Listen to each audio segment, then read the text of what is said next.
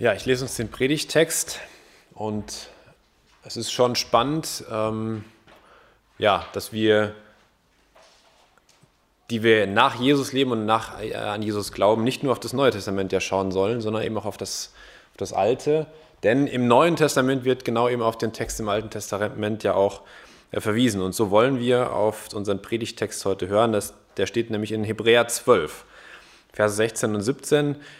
Ich will uns, weil das äh, ein Satz, ähm, also mitten aus dem, aus dem Satz heraus ähm, ist der Vers, lese ich uns die zwei Verse vorher auch eben noch durch oder vor, damit wir ähm, ja, den Zusammenhang auch haben. Ich fange in Vers 14 mal an. Jagt nach dem Frieden, damit Frieden mit jedermann und der Heiligung, ohne die niemand den Herrn sehen wird. Und achtet darauf, dass nicht jemand die Gnade Gottes versäumt, dass nicht etwa eine bittere Wurzel aufwächst und Unheil anrichtet und jemand durch diese befleckt werden. Und viele durch diese befleckt werden. Jetzt kommt unser Vers 16. Dass nicht jemand ein unzüchtiger oder ein gottloser Mensch sei wie Esau, der um, seiner Speise, um einer Speise willen sein Erstgeburtsrecht verkaufte. Denn ihr wisst, dass er nachher verworfen wurde, als er den Segen erben wollte, denn obgleich er ihn unter Tränen suchte, fand er keinen Raum zur Buße. Ja, starke Verse, wo das Neue Testament sich auch ganz konkret auf das Alte bezieht. Und so sind auch wir immer wieder aufgefordert, sowohl im Neuen als auch im Alten Testament unsere Bibellese zu tun. Und ja, wir sind sehr gespannt, Karl Erich, was du uns zu sagen hast, was Gott uns durch diesen Text sagen wird. Und ja, vorbereitend auf die Predigt singen wir noch das nächste Lied, unser Monatslied. Recht schönen guten Morgen, auch von unsererseits bin mit meiner Frau hier.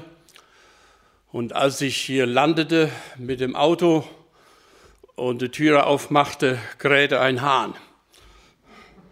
Ganz laut und schön. Und ich wurde sofort daran erinnert, an Viktor Mann, dem Bruder von Thomas Mann, dem Schriftsteller. Dieser Viktor saß im Dritten Reich in einer Pension am Frühstückstisch und er war schon ein paar Tage dort und die Frau, die dort bediente, da dachte er, die ist bestimmt Parteimitglied von der NSDAP, Nazi. So mit ihren schmalen, gepressten Lippen und wie sie immer sprach, dachte sie, die gehört zu den Braunen. Und dann kam eines Morgens dann die Frage von dieser Frau, sind Sie eigentlich verwandt mit Thomas Mann oder ist es zufällige Namensgleichheit? War ja der Bruder. Kennen Sie den? Nicht, dass ich wüsste, sagte er. Und das war eine Pension, die Fenster hatte bis äh, zum Boden. Und dann pickte ein großer, stolzer Hahn gegen die Scheibe, wo er das gesagt hatte. Mit stechenden Augen schaute er Viktor Mann an, als wenn er fragen wollte, soll ich krähen, Petrus? Und Viktor Mann sagte, ich fühlte mich elendig zumute. War eine Verleugnung. Ne? Muss ich eben dran denken.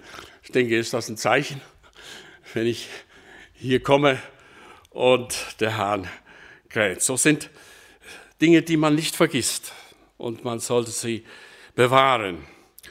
Gottes Wort in einem feinen Herzen, wie das Maria tat.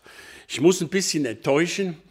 Ich habe das Thema, ohne Buße geht es nicht. Und als Beispiel Esau und Jakob. Und auch den Segen, der Gerd fragte mich Textlesung und dann habe ich das durchgegeben. Ich fange aber ganz anders an, wie man es vielleicht erwartet. Denn mich hat das schon seit längerer Zeit umgetrieben. Ich habe mir das alles mal aufgeschrieben, was man so immer wieder hört. Gerade in der heutigen Theologie. Theologie in Anführungsstriche teilweise. Gott liebt dich ohne Ende. Gott ist immer bei dir. Gott ist immer mit dir, egal wohin du gehst. Gott liebt dich, egal was du machst. Gott ist nicht zornig auf dich. Gott ist nicht böse auf dich. Gott hält dich immer. Gott führt dich, egal wohin du gehst. Gott hält dich immer in seiner Hand. Du fällst nie tiefer als in Gottes Hand. Gott straft dich nicht. Gott ist barmherzig. Gott verurteilt dich nicht. Gott schickt dich nicht in die Hölle. Gott ist gütig, geduldig, lieb zu dir, vergibt dir. Gott ist ein lieber Gott. Gott liegt unsere Welt am Herzen. Die Welt ist nicht gottlos. So auch, ich habe mein Tagebuch mitgebracht. Ich kaufe immer die Losung mit Schreibausgabe und die rechte Seite ist dann äh, Platz fürs Tagebuch. Und da habe ich am 23. Januar diesen Jahres Folgendes abgeheftet, weil ich diesem Pfarrer dann auch persönlich geschrieben habe, nicht als Leserbrief. Wir haben ja jetzt in der Siener Zeitung immer das Wort zum Sonntag auch. Samstag steht das. Kurz. Ich habe vor vielen Jahren mal eine Begegnung gehabt mit dem Präses der evangelischen Kirche Manfred Sorg und den stellvertretender Dr. Bayer. Und naja, wir sprachen über dies und jenes und ich sage manchmal auch sehr direkt meine Meinung. Und wir kamen aufs Wort zum Sonntag am Fernsehen. Gucke ich jetzt schon seit Jahren nicht mehr, aber äh, früher habe ich öfters das gesehen, sodass ich das auch sagen konnte. Und ich hatte das aber von einem anderen gelesen. Und dann sagte ich zu dem Dr. Bayer, äh, wirklich ein Bruder in Christus, das hatte ich äh, da erlebt. Und dann sage ich, Herr Dr. Bayer, kennen Sie den Unterschied zwischen Schappi und Wort zum Sonntag? Und er hatte so eine patriarchale Stimme. Nein, Bruder Daub, aber Sie werden mir es jetzt sagen. Und dann sagte ich, Schappi ist für den Hund und das Wort zum Sonntag für die Katz. Und er gab mir recht, das muss ich dabei betonen. Hier schrieb einer am 23. Januar im Zweifel Vertrauen. Wie eine Erkältung, wie eine Grippe macht sich der Zweifel in unserer Gesellschaft breit. Der Gang in den Supermarkt, das Treffen mit Freunden und die Fahrt in öffentlichen Verkehrsmitteln werden begleitet von der Frage, bin ich noch sicher? Da steht jemand niesend neben mir und ich frage mich, Erkältung oder Corona? Es beginnt im Alltag und endet in der QuerdenkerInnen und Corona-LeugnerInnen. Dabei ist der Zweifel gar nichts Schlechtes. Hätten Menschen nicht an der Ehrlichkeit von Despoten und totalitären Herrschern gezweifelt, hätte die Freiheit nicht ihren Weg gefunden.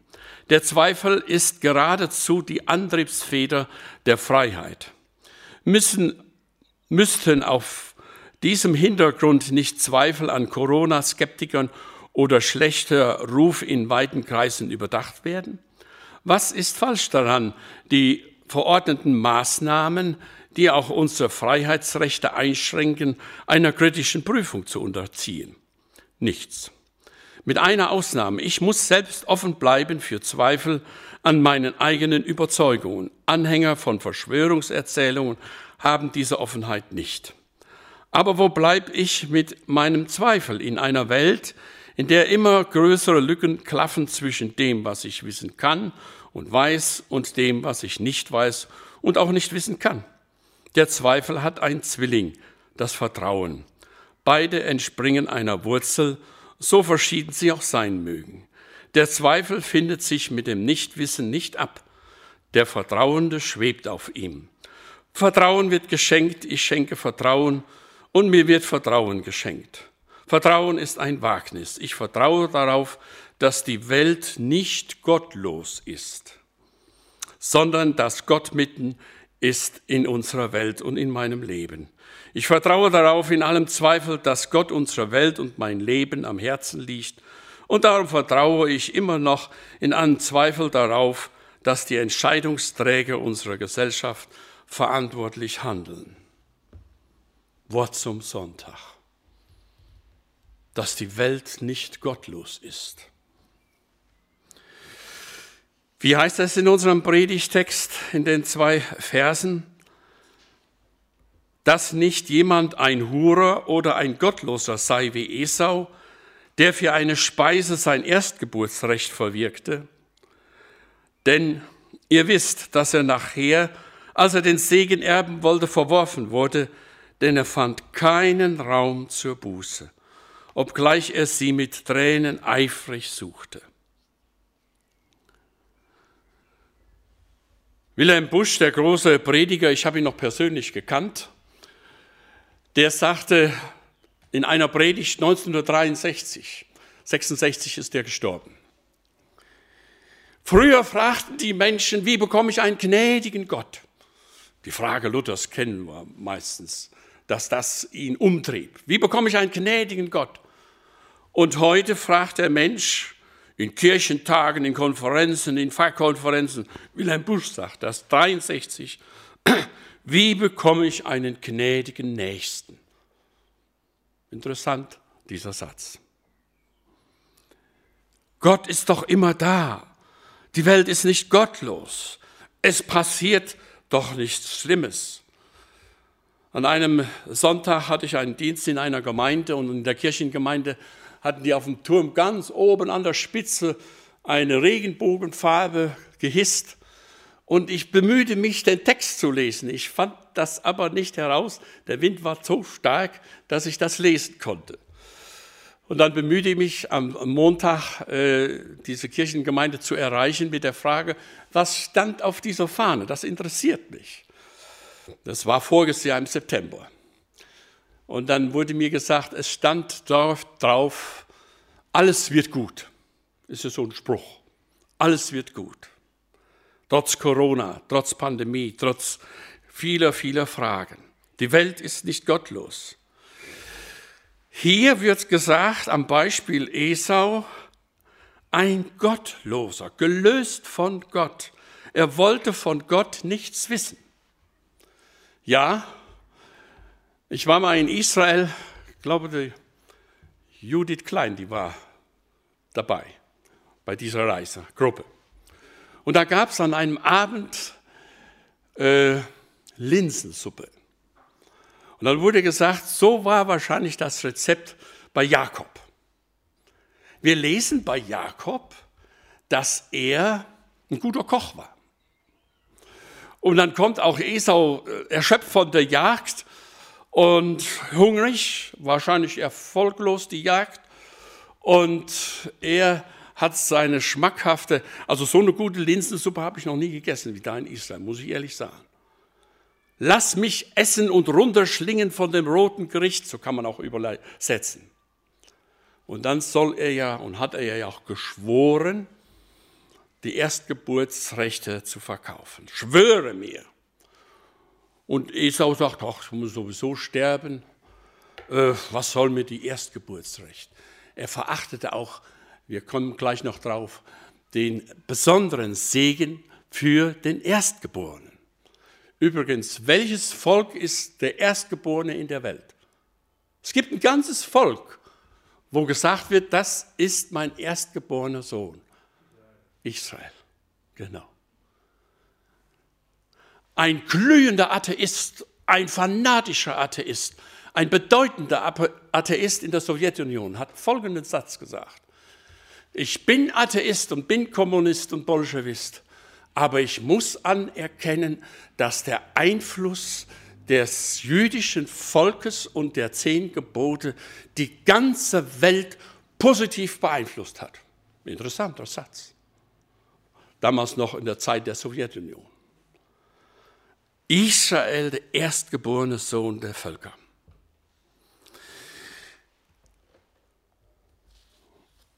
Alle Wissenschaftler, alle Forscher, alle Ärzte, alle Professoren, alle Denkfabriken dieser Welt sind zu einem eindeutigen Ergebnis gekommen. Sonst gibt es ja unterschiedliche Theorien, unterschiedliche Meinungen, wird diskutiert in der ganzen Welt, erst recht heute im Internet, wo äh, Meinungen ganz schnell veröffentlicht sind. Aber alle sind sich einig in der einen Frage. Von 100 Leuten müssen 100 sterben. Sind sich alle einig. Obwohl die Leute leben, als wenn sie ewig leben würden. Und das wird jetzt, das können wir gerade in der Pandemie oder sogenannte Pandemie entdecken, was wird gekämpft um das Leben? Und interessante Losung heute Morgen aus Psalm 90. Unser Leben wird 70, wenn es hochkommt, sind es 80. Ich sage schon, ich hätte nie gedacht, dass ich das biblische Alter mal erreichen würde. Bin jetzt schon über 71. Und ja, ein alter Mann. Aber irgendwie will man das nicht immer wahrhaben. Und ich habe jetzt auch Gott darum gebetet, gebeten, Herr, ich habe noch so viele irdische Dinge immer im Kopf. Gib mir mehr die Himmelssehnsucht, das Verlangen zur ewigen Ewigkeit. Und Gott sei Dank hat er mir das geschenkt. Ich freue mich jetzt richtig auf den Himmel. Ich freue mich auf eine andere Welt, denn wenn man in diese Welt hineinschaut, gerade jetzt, es ist ja schlimm. Goethe wurde damals mal gefragt und der führte ja ein äh, an, äußerlich angenehmes Leben. Johann Wolfgang von Goethe wurde mal gefragt, können Sie mal, wo er schon älter war, Ihr Leben zusammenfassen, wo Sie unbegrenzte Glückseligkeit erlebt haben? Wie viele Tage, wie viele Jahre wären das in Ihrem Leben? Und Goethe hat gesagt, ja, wenn ich, na, da lange nachgedacht und vielleicht innerlich im Kopf gerechnet, wenn ich alles zusammensetze, vier Tage. Unbegrenzte Glückseligkeit, unbeschreibliches Glück. Für mich irdisch waren das, ich habe jetzt mal einen fünfseitigen Vermächtnis geschrieben und dann habe ich geschrieben, die Geburt der drei Kinder, das war etwas ganz Außergewöhnliches. Kann man gar nicht in Worte beschreiben, wenn man ein Kind auf den Armen hält. Esau, ach, ach, muss sowieso sterben, was soll mir die Erstgeburt? Jakob, da heißt es, er war ein gesitteter Mann. Er war bei den Zelten. Ich habe dann ausgerechnet, es waren ja Zwillinge.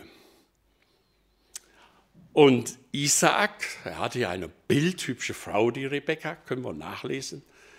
Äh, die hatte sogar äh, der Eliezer, das war auch ein frommer Mann, ein, ein Knecht Abrahams. Er musste schwören, schwöre mir, dass du mir eine Frau suchst für den Isaak, äh, nicht von den Heiden, sondern ein frommes Mädchen. Und das war ja eine schwere Aufgabe. Wir hatten eine Verwandte, und damals in meiner Kindheit hatten ja noch viele Landwirtschaft, vielleicht in Gretenbach auch noch viel mehr als heute, ist klar. Und dann war das manchmal schon schwierig in den 60er, 70er Jahren, dass so ein Mann eine Frau fand. Die wollten doch nicht in der Landwirtschaft, da musste man ja von morgens früh bis abends spät schuften und so weiter, ne, in diesen 60er, 70er Jahren. Und hier diese Frau, die vermittelte dann schon mal, ne, gläubige Frau. Und dann wurdest du schon mal auf die Schippe genommen, na, hast du wieder da den Finger im Spiel. Und dann sagte sie, ja, man kann doch mal einen Eliezer-Dienst tun der dann die Frau ganz bewegend zu lesen, wo er vorher noch betet, Herr, lass mich jetzt die richtige Frau finden. Und die Rebecca war die von Gott berufene, hübsche Frau. Und ich finde es auch so schön, wie schön die Bibel das berichtet. Und als Isaak sie zu sich nahm in das Zelt seiner Mutter, war er getröstet über den Tod der Sarah, seiner Mutter. Er trauerte noch sehr um seine Mutter. Ist doch klar, das war doch der Sohn im Alter geboren. Äh, Sarah war 90 Jahre alt und Abraham 100 Jahre. Und dann kriegt Rebekka keine Kinder. Obwohl die Verheißung doch da war. Obwohl Gott zu Abraham gesagt deine, hatte, deine Nachkommen werden wie die Sterne am Himmel sein, so zahlreich. Und Rebecca kriegt keine Kinder.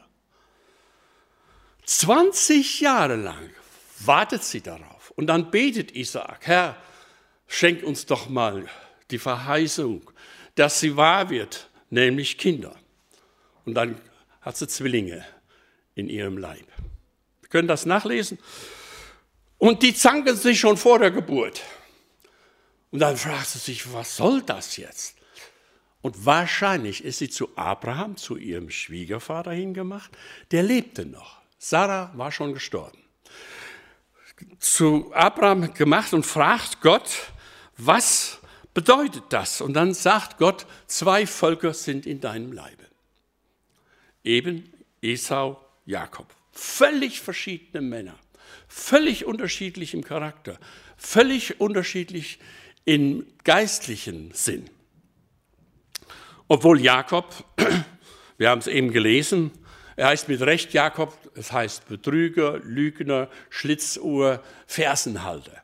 Bei der Geburt hat ja der Jakob die Verse vom Esau in der Hand. Der Esau war der Erstgeborene und dann kommt Jakob. Aber er bleibt bei den Zelten. Das ist oft ein Halbsatz, den man so schnell überliest in der Bibel und jeder Satz hat eine Bedeutung. Jakob, Wilhelm Busch sagt, der fromme Jakob, aber wir wissen ja sein Leben, das war schon gefüllt mit allen möglichen Sachen. Die Bekehrung von Jakob nach meiner Ansicht nach war später erst am Jabbok, wo er dann sich mit Esau dann einen Tag später versöhnte. Er war aber nicht gottlos. Er hörte. Esau liebte die Freiheit, Esau liebte die Jagd, Esau liebte das zu machen, was er wollte. Jakob bekam viel mit. Sie haben noch den Abraham 15 Jahre erlebt, den Opa. Was glaubt ihr, was der Opa dem Jakob alles erzählt hat? Der Esau war ja meistens weg. Aber das ist sehr gut, dass man auch als Kind Gottes Wort sehr früh hört und ja, im Herzen bewahrt. Esau, ein Hurer, Esau liebte schöne Mädchen, Esau heiratete hethitische Frauen.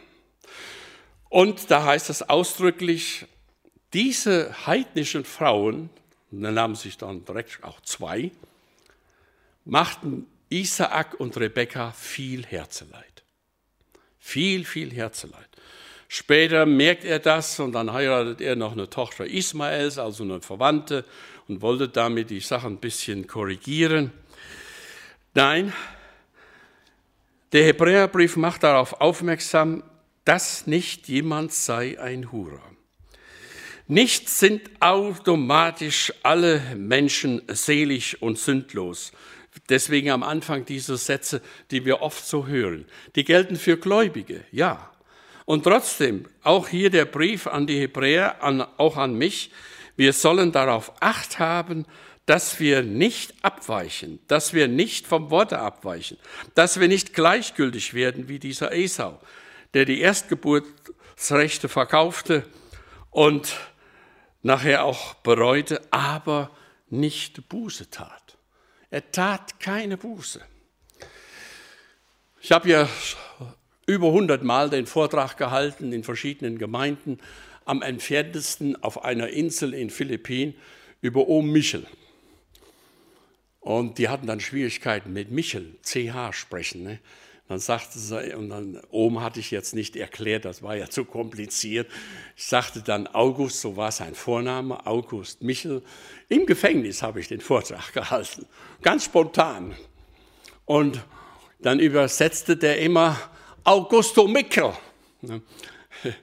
äh, wo ich dann in einem Gefängnis für 600 Männer, es waren aber 1200 Männer in dem Gefängnis. Und von den 1200 Männern hatte nur einer ein Bett. Und wo die Corona-Krise anfing, war mal in der Siener Zeitung ein Bild von Gefangenen auf den Philippinen, wie die da alle auf dem schmutzigen Boden lagen. Und dann wurde ich gefragt, sagt mal, Karl Erich, das war doch gestellt, das kann doch nicht sein, dass die Leute so leben. Sag ich, ich war im Gefängnis, ich habe es so erlebt. Und das, was ich gesehen habe, war noch schlimmer. Könnt ihr euch nicht vorstellen. Ich war kreidebleich, wo ich rauskam. Meistens junge Leute, Drogenabhängige. Und dann dürfte ich dort Gottes Botschaft sagen und da waren auch, war eine Gemeinde entstanden im Gefängnis. Hat mich sehr angesprochen, diese jungen Leute. Dieser August Michel war ja auch im Gefängnis in Münster Und nachher ging er doch ab und zu immer mal in den Gottesdienst. Und ein Gottesdienst hatte ihn sehr angesprochen. Es war wohl in der Passionszeit. Da wurde berichtet von dem Petrus und vom Judas Iskariot. Judas hat Jesus verraten, Petrus verleugnet. Ich habe es hier eben erwähnt mit dem Hahn. Und dann heißt es ja, Petrus ging hinaus und weinte bitterlich. Bitterlich. Wer die Matthäus-Passion kennt, weiß, dass dann kommt eine Arie, erbarm dich, Herr, erbarm dich, Herr. Die dauert sieben Minuten oder je nach Aufnahme acht Minuten lang. Sehr ergreifend. Petrus tat Buße. Judas nicht. Er bereute. Er warf die Silberlinge in den Tempel. Und dann hatte er schlechte Seelsorger, die Priester und Hohenpriester und Schriftgelehrten. Mich reute es, dass ich unschuldiges Blut verraten habe. Und er warf die Silberlinge in den Tempel. Und was war die Antwort von den Geistlichen damals? Was geht das uns an? Das sehe du zu. Ist deine Sache. Keine Seelsorge. Er bereute, aber tat nicht Buße. Er hätte ja um Buße ringen können.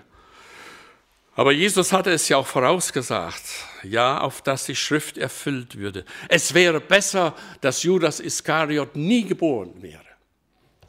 Petrus tat Buße und bereute. Ja, Petrus nahm das Wort Gottes an. Sie dann nachher diese bewegende Szene am See äh, Tiberias oder Genezareth, aber auch wir kommen ja von Ostern her. Jesus hatte, viele wissen das nicht, eine extra Begegnung nach der Auferstehung mit Petrus. Separat. Die Engel sagen den Frauen, sagt es den Jüngern und Petrus. Aber es wird ausdrücklich betont, wo die Emmaus-Jünger zum Beispiel auch wieder zurücklaufen, in der Nacht noch, und sagen, wir haben Jesus erlebt, er ging die ganze Zeit mit uns, wir wussten es nicht, er ist wirklich auferstanden, wir haben ihn erkannt. Und dann kommen die gar nicht zu Wort an der Türe und dann sagen die Jünger, ja, er ist tatsächlich auferstanden und Simon erschienen. Da wird es auch nochmal gesagt. Jesus beschäftigt sich mit dem Bußfertigen, mit dem, der Buße sucht, der wieder zurechtkommen will. Er vergibt, er vergibt mir auch. Wir haben mal über die äh, schwierige Geschichte gesprochen in der Apostelgeschichte Ananias und Sapphira. Die haben ja äh, die Gemeinde betrogen, die haben Gott betrogen und Petrus äh, nimmt das ja entgegen und dann stirbt ja erst der Mann und etwas später kommt die Frau und dann sagt Petrus auch, auch die, die jetzt deinen Mann schon beerdigt haben, die werden dich auch beerdigen, die fallen tot um. Und dann sagte ich, wenn ich jedes Mal tot umfallen würde, wo ich gesündigt und Gott beleidigt und äh, nicht gehorcht habe, dann wäre ich schon oft gestorben. Und äh, wie wir wissen, ist es wahrscheinlich auch ein Exempel für die Gemeinde gewesen. Es kam eine große Furcht vor ihnen. Es gibt keinen lieben Gott. Das hat ein Pfarrer, ein gläubiger Mann, äh, vor Jahrzehnten immer wieder auch seinen Konformanten eingeprägt. Es gibt keinen lieben Gott, sondern es gibt einen Gott der Liebe. Gott ist Liebe. Und seine Liebe ist grenzenlos. Und dann gilt auch das, was ich am Anfang vorlas. Wir müssen aber durch Buße und Reue zu Gott kommen. Was war die erste Predigt von Jesus? Dem größten Evangelisten, dem größten Missionar, dem größten, der je auf Erden war, dem Sündlosen. Was war die erste Predigt? Tut Buße, kehret um. Esau verachtete die Erstgeburt. Esau tat nicht Buße. Und ich war eben gespannt, wo das äh, vorgelesen wurde von dieser gestohlenen Segen. Äh, gibt ja da verschiedene Übersetzungen. Wenn man ins Hebräische hineinschaut, dann weint Esau ohne Maßen. Das ist so schlimm, wie er weint, wo er den Segen nicht bekommt. Er schrie auf Nun hatte auch nicht nur die Erstgeburtsrecht äh, mir mit List abgenommen, sondern auch noch den Segen. Ja, und er soll den Segen behalten.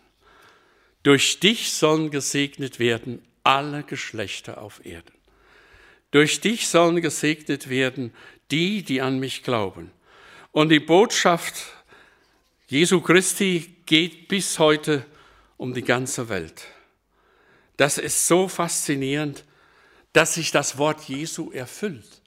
Er hat gesagt, sofort muss das Evangelium verkündigt werden allen Völkern. Und heute ist es möglich, auch durch die Technik. Ich sah gestern mal noch einen kurzen Bericht, ich hatte davon gehört, schon länger, dass im Iran, größter Feind Israels, Iran, ja, wir erleben es ja jetzt wieder. Die Raketen sind ja äh, von denen oft gekauft worden, die die Hamas äh, verwendet, nur so nebenbei gesagt. Iran, der größte Feind Israels zurzeit. Und da kommen tausende Menschen zum Glauben. Wusstet ihr das? Tausende Menschen kommen zum Glauben. Und eine Erweckung findet dort statt. Ja, Gottes Segen ist nicht aufzuhalten. Auch hier die Rebecca, die hilft ja ein bisschen nach. Ne? War ja nicht alles, das war ja nicht koscher, was die da gemacht haben mit diesem äh, äh, Verkleiden von dem Jakob. Aber Rebekka wusste, Jakob ist der Segensträger. Jakob verkörpert die Segenslinie. Das ist manchmal ein Geheimnis, auch wie unterschiedlich die Kinder sind. Jakob und Esau völlig gegensätzlich. Oder ich lese so gerne die Geschichte, wo die Hanna, die auch kinderlos war, das war ja damals für eine Jüdin ganz besonders schlimm. Und dann wurde auch gesagt, Gott äh, segne dich nicht, du bist unfruchtbar. Die Elisabeth zum Beispiel, die den Johannes den Täufer zur Welt bringt, die wurde nicht Elisabeth genannt in den Dorf, die wurde genannt, wenn die das Wasser holte am Brunnen, ach, da kommt die Unfruchtbare. Überleg das mal. Ist das nicht schlimm? Und die bekommt den größten Propheten, das sagt Jesus später selbst. Wahrlich, ich sage euch, alle Propheten, die von einer Frau geboren wurden, ist Johannes der Täufer der Allergrößte. Toll. Nebenbei gesagt, die Elisabeth, die verbirgt sich ja fünf Monate, wo sie schwanger geworden ist.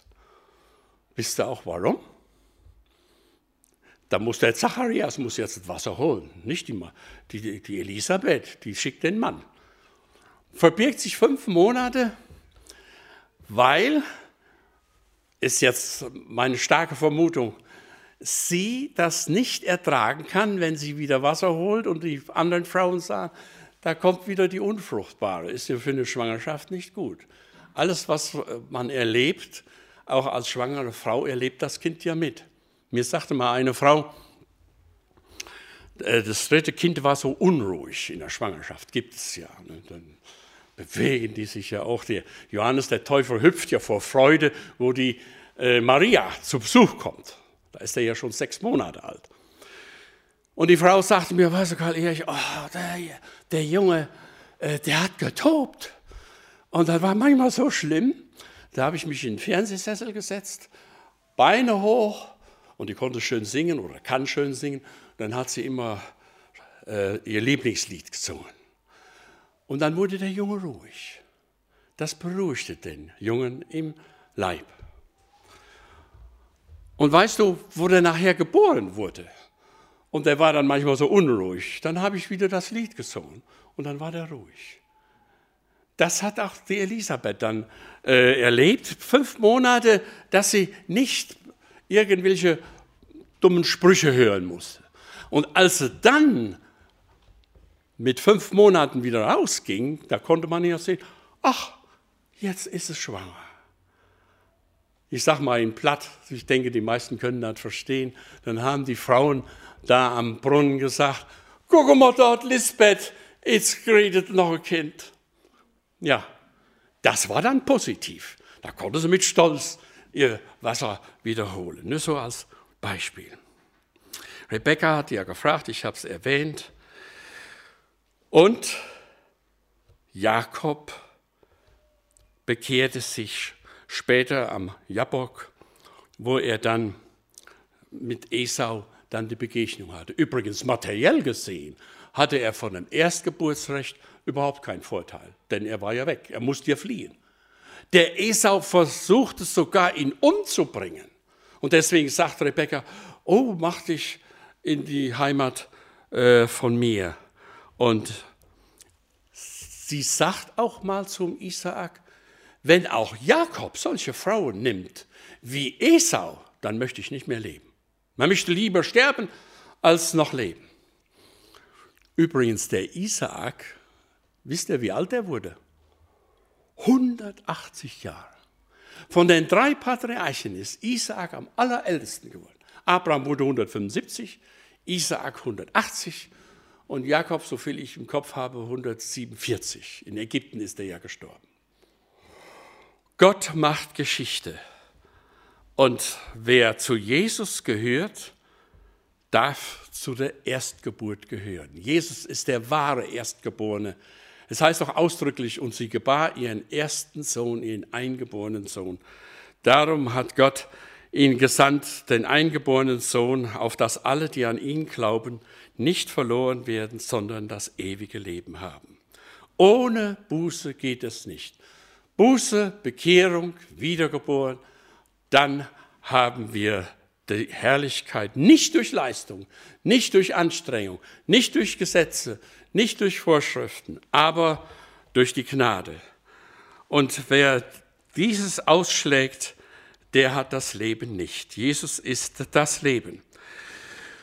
Und so sind auch im Alten Testament Beispiele uns, das wird im Hebräerbrief ausdrücklich immer wieder gesagt, dass äh, diese Dinge, die passiert sind, die historisch auch gewesen sind, das sind keine erfundene Geschichte, wie viele moderne Theologen und Theologinnen das heute oft sagen, sondern diese Begebenheiten auch im Volk Israel sind uns auch geschrieben zur Lehre, zur Züchtigung. Ja, Gott sagt auch im Neuen Testament, zum Beispiel in Offenbarung 3, welche ich liebe, die züchtige ich. Und ich bin oft auch dankbar, dass Gott mich auch schon mal, ja, wie ein liebender Vater äh, in die Zange nimmt. Das tut gut, wenn man dann Buße tut. Wenn man bereut, wenn man sagt, ja, ich muss anerkennen, ich habe nichts zu bringen, alles Herr bist du. Ich bin von deiner Gnade abhängig. Daniel sagt in einem Gebet, wir legen nicht vor dir, weil wir gerecht sind, weil wir so gut sind, weil wir so gute Taten getan haben, sondern aufgrund deiner Barmherzigkeit. Nicht aufgrund unserer Gerechtigkeit liegen wir vor dir. Ich war erstaunt. Ich gucke gerade zur Uhr, muss ich schnell erzählen.